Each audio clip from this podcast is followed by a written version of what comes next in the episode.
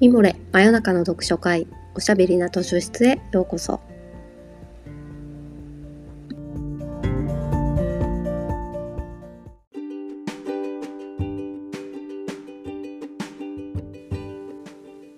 こんばんは。講談社ウェブマガジンミモレ編集部のバタヤンこと川端です。おしゃべりな図書室では水曜日の夜にほっとできて明日が楽しみになるをテーマに皆様からのお便りをもとにおすすめの本や漫画、紙フレーズをご紹介します。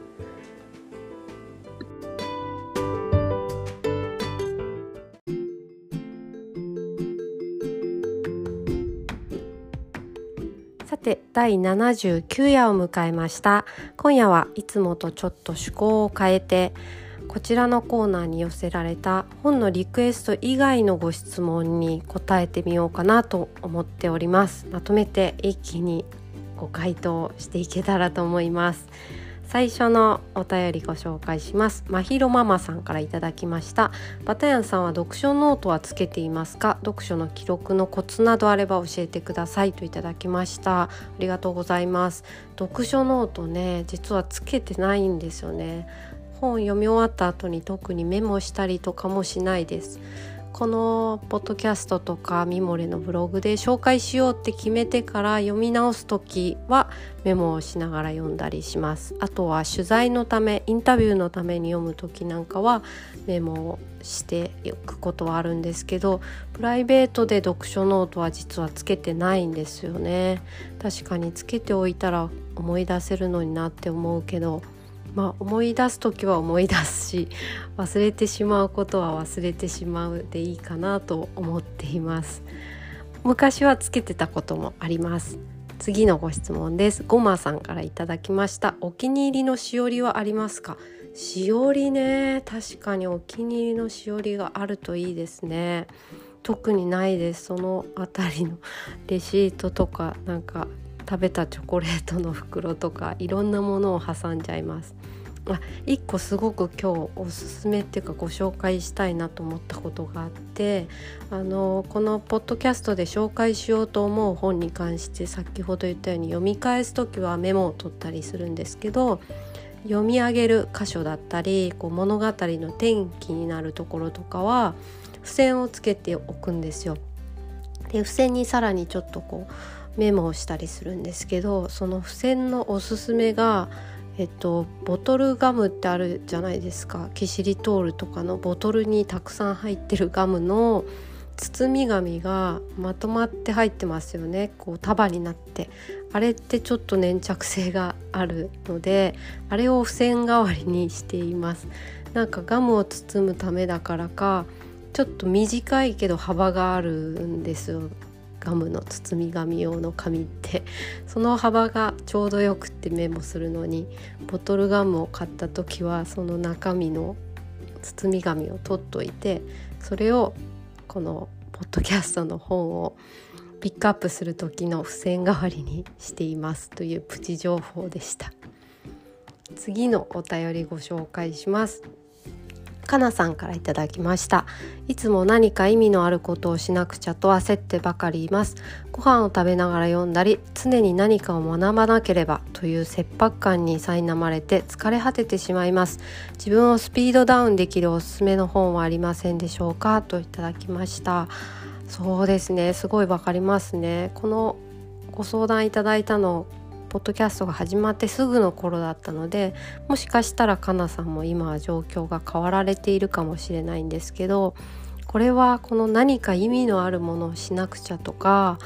何かこう本から得なくちゃ学ばなくちゃっていう気持ちで本を読みたい気分の時と何にも得たくないっていうか今日の明日の私に役に立つ本じゃない本が読みたい時期っていうのはなんか波があって私の中では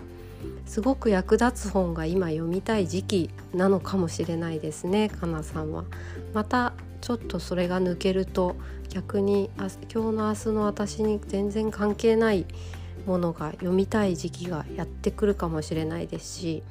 そういうファンタジーとか、まあ、連続殺人みたいなのが受け付けない時期もあると思うんですよ。それはライフスタイルだったり心理的な状態によるのかなと思うのでまあ、それも含めてあんまりもっとこう読書はこうあるべきとか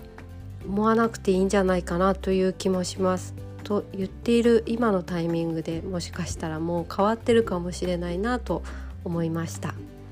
じゃ後半は昔好きだった本についてのお話をしたいと思います。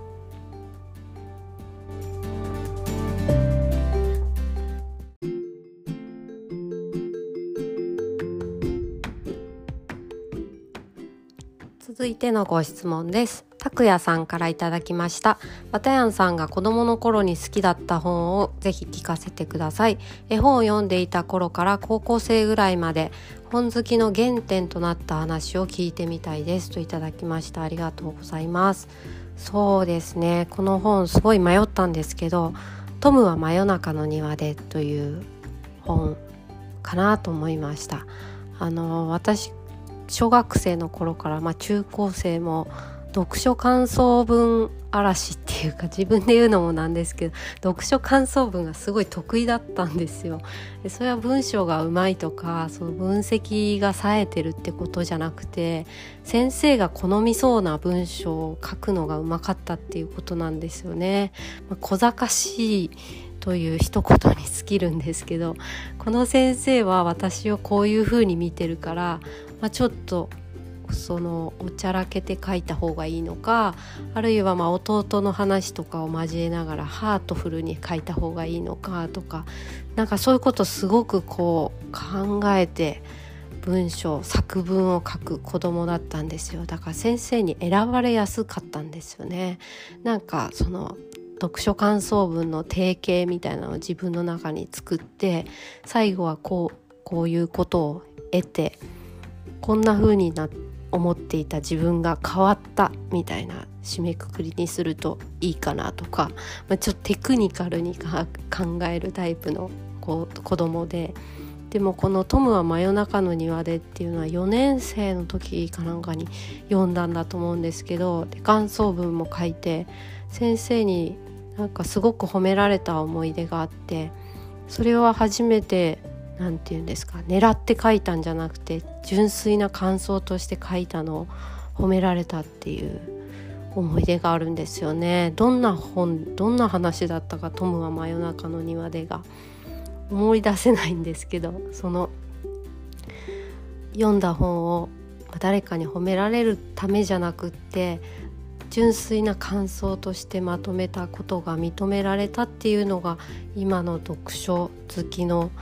まあ、原点になったような気がします。で「トムは真夜中の庭で」っていうタイトルもすごい好きなのでこのポッドキャスト「真夜中の読書会おしゃべりな図書室」っていう2個ついてるみたいな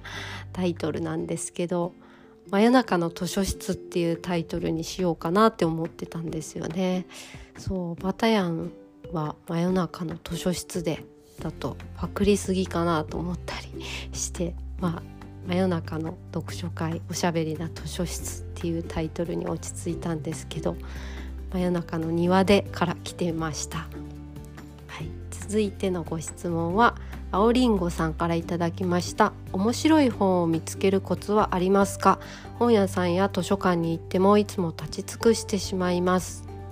わかりますね。そうそうそう。うん。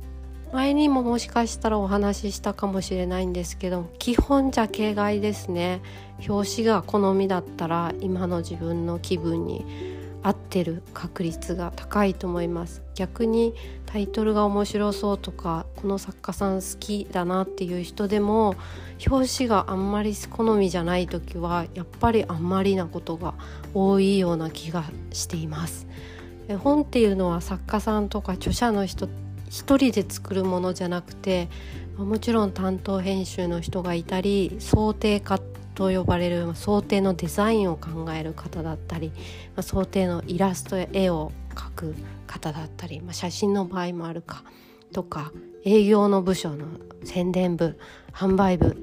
書店さんと向き合う部署の人たちだったりいろんな人の、まあ、意見を入れながらこうチームで作っていくもんなんですよね。だからこの表紙っていうのはこの小説のこの本の一番いいところはこういうことだっていうのをその本に携わったチームが考えたこれがベストだっていうことがすごく現れてると思うのでそのチームと自分今の自分の相性みたいなのが私は結構その読後満足するかしないかっていうのに大きいかなというふうに思っています。だから同じ作家さんでもチームが違うとやっぱり違うところをいいと思う場合があって、まあ、その意外性が楽しかったりもしますけれどもうんこれから新幹線に乗るとかあんまり時間ない中で文庫本を何か一冊選んでパッと乗りたいみたいな時はもう表紙だけ見て裏も読まずに買ったら表紙が気に入ってたら結構な確率で気に入る本になるんじゃないかと思っています。今日はこんな感じでお届けしてみました。本のリクエスト以外にもこんなテーマで話してほしいとかあとは紹介してもらった本を読みましたっていうご報告はすごく嬉しいので是非お便りお寄せいただけたらと思います。今夜もありがとうございました。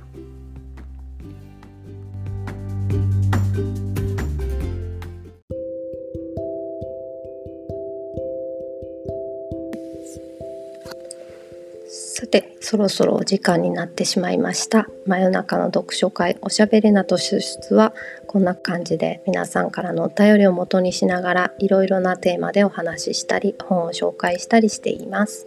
ミモレのサイトからお便り募集しているのでぜひご投稿ください。また来週水曜日の夜にお会いしましょう。おやすみなさい。おやすみ。